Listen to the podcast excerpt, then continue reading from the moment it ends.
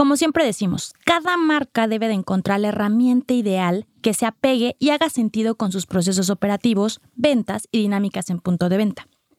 Por esto no siempre es relevante invertir mucho dinero para la implementación de un programa de lealtad. Lo que se debe evaluar es qué ofrece la herramienta, la infraestructura o las facilidades que necesita para poder implementarla. Y sobre todo, Frank, la facilidad en su ejecución. Amazing Retail es el espacio creado por Getin, la plataforma líder en Retail Analytics en México y Latinoamérica. Si quieres posicionarte por encima de tu competencia, toma tus decisiones estratégicas con los benchmarks personalizados de Getin. Monitoreamos más de 3.000 puntos de venta en México en diversos sectores del retail. Abre tu siguiente sucursal en las zonas que ya frecuentan tus clientes potenciales. Para más información, contáctanos. Escríbenos a contacto.getin.mx. No desperdicies las ganancias de tus tiendas y capitaliza su rendimiento.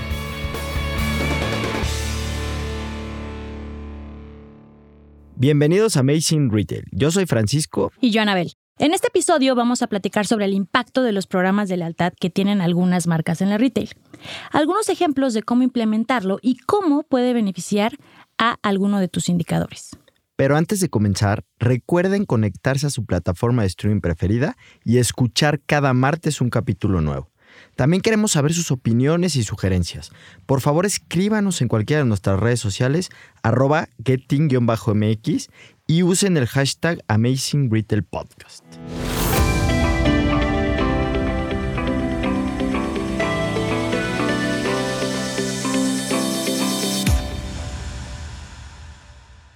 Pues Frank, para empezar hay que poner en contexto lo que estamos viviendo en el retail mexicano actualmente.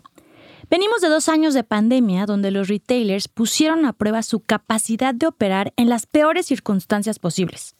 Muchos se quedaron en el camino, otros lograron mantenerse y siguen recuperando la atracción que tenían, y los datos nos dicen que la tendencia indica que para finales de este año el desempeño en ventas en general de la industria va a ser muy similar al del 2019.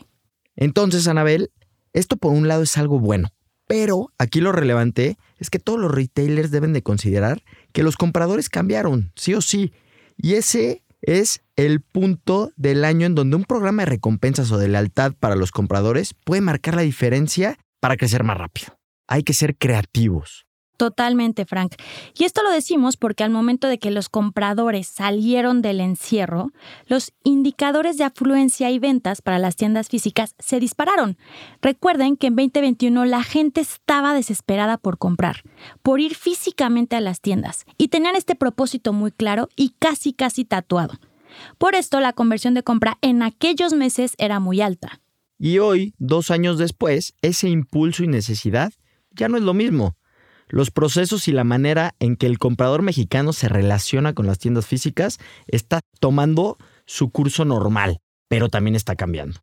Al no tener esa necesidad de estar comprando constantemente, los retailers necesitan herramientas, acciones o formas para que sus consumidores estén motivados a visitar las tiendas. Ya hoy la gente no va de paseo a las tiendas, ya van por una cierta necesidad. Entonces, eso ya cambió y hay que entenderlo y hay que vivir con ello. Dicho esto, antes de comenzar es importante señalar que no existe un programa de lealtad o una dinámica mejor que otra. Como siempre decimos, cada marca debe de encontrar la herramienta ideal que se apegue y haga sentido con sus procesos operativos, ventas y dinámicas en punto de venta. Por esto no siempre es relevante invertir mucho dinero para la implementación de un programa de lealtad. Lo que se debe evaluar es qué ofrece la herramienta, la infraestructura o las facilidades que necesita para poder implementarla. Y sobre todo, Frank, la facilidad en su ejecución. Sí, por favor, esto lo quiero recalcar, por favor, y hay que dejar muy en claro que un programa de lealtad debe ser un diferenciador y dar el boost necesario para fomentar una recompra. Es importantísimo no caer en el error de que por hacer una inversión en una dinámica que premia a los compradores o cualquier activación que se les ocurra, las ventas se van a hacer solas, no van a llegar solas. Es un boost, es un complemento y esto debe ser considerado por aparte al momento de medir y no quitar la vara sobre el renglón para cumplir los objetivos de venta. La gente en tiendas tiene que seguir vendiendo. no se va a vender solo por más que el programa sea un exitazo. Y un dato súper relevante, y de acuerdo con expertos del retail, en Estados Unidos el 71% de las marcas usan algún tipo de programa de recompensa con sus clientes debido a la eficiencia que representa. Entonces el objetivo del programa de lealtad radica en darle un empujón a la frecuencia de compra. El chiste de todo esto es motivar que los compradores se vean premiados por la marca al mantenerse activos entre relación cliente-marca.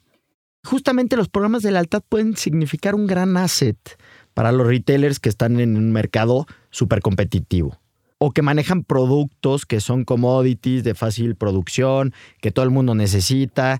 Es una forma de diferenciarte de alguna manera. Estas actividades pueden ser útiles para poder sobresalir, para, no, para que no te pierdas con todos, ¿no? Y que no seas un producto, pues que ahí va, con con el mar, con la ola, ¿no? Sí, para las marcas que están por comenzar su incursión en el mundo digital o que tienen clientes target que son nativos digitales, la implementación de un programa de recompensas puede ser el puente que comunique ambos canales y facilite los procesos de venta en el canal digital.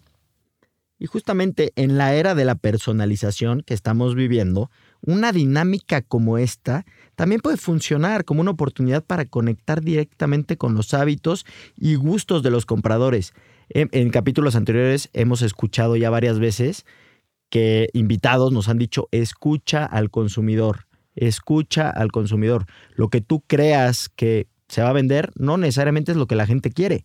Entonces creo que también un programa de lealtad tiene que ir en torno a esto, a qué está buscando el consumidor. Y ahora voy a enlistar los tres indicadores los cuales se pueden ver impactados al implementar un programa de estos. El primer indicador son las visitas, ya que fomentas el aumento de la frecuencia de compra en el punto de venta.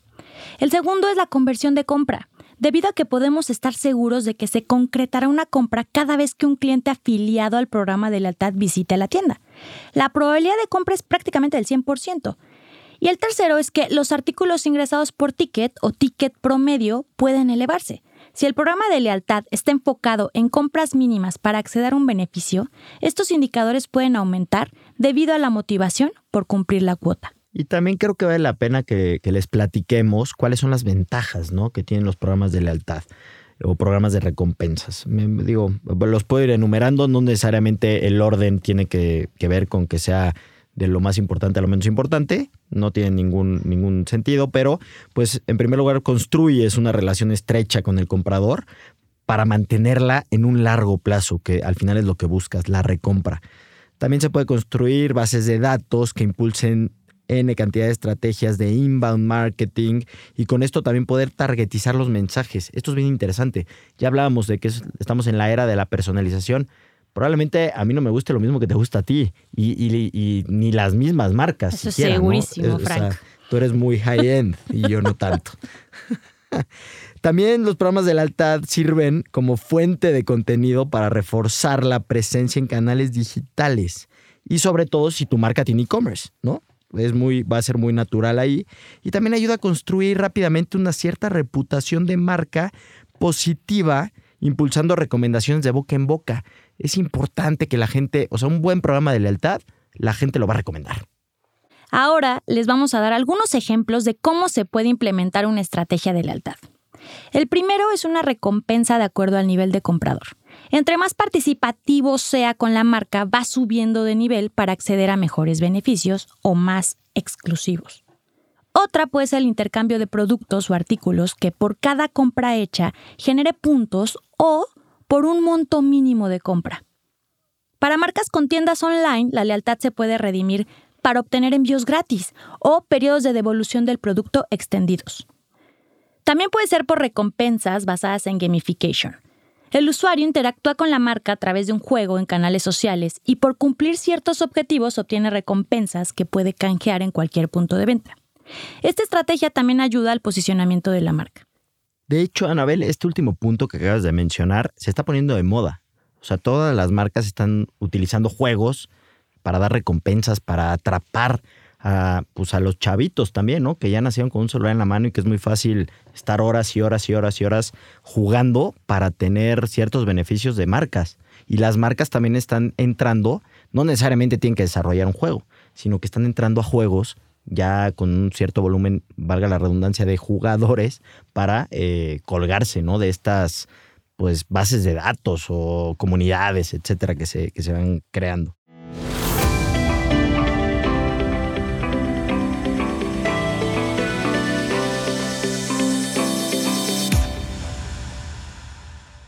pues ya nos estamos acercando al final del episodio y como mencionamos al principio del mismo, no hay una clave mágica para saber qué dinámica de recompensa será la correcta. Lo que hay que hacer es qué quiero yo transmitir como marca, qué estoy buscando, cuál es el objetivo de este programa que quiero lanzar y con base en eso ir sentando las bases e ir probando. También creo que es importante el ir probando y viendo resultados. Al final de cuentas lo hemos dicho muchísimas veces en muchos episodios. Lo que no puedes medir, no lo puedes mejorar. Lo mismo con los programas de lealtad. Si no lo vas midiendo, difícilmente vas a saber el efecto que tuvo. Y por ahí mencionabas tú los tres indicadores que hay que medir, sí o sí. Y con base en eso, pues ir ajustando, ¿no? Mi conclusión sería, y para agregar a tu comentario, implementen un programa fácil. No se vayan por el más complicado, el que requiere mayor inversión. Empiecen a probar paso a pasito, ejecuten cosas sencillas y de ahí van definiendo cuál es el mejor programa alineado a su marca. Y pues no te olvides de visitar nuestra página web getteam.mx en donde podrán encontrar más información, ayudas y artículos relevantes sobre este episodio y además las herramientas necesarias para potenciar las ventas de tus tiendas. Te esperamos el siguiente martes con un episodio más de Amazing Retail Podcast. Cuídense mucho. Bye bye.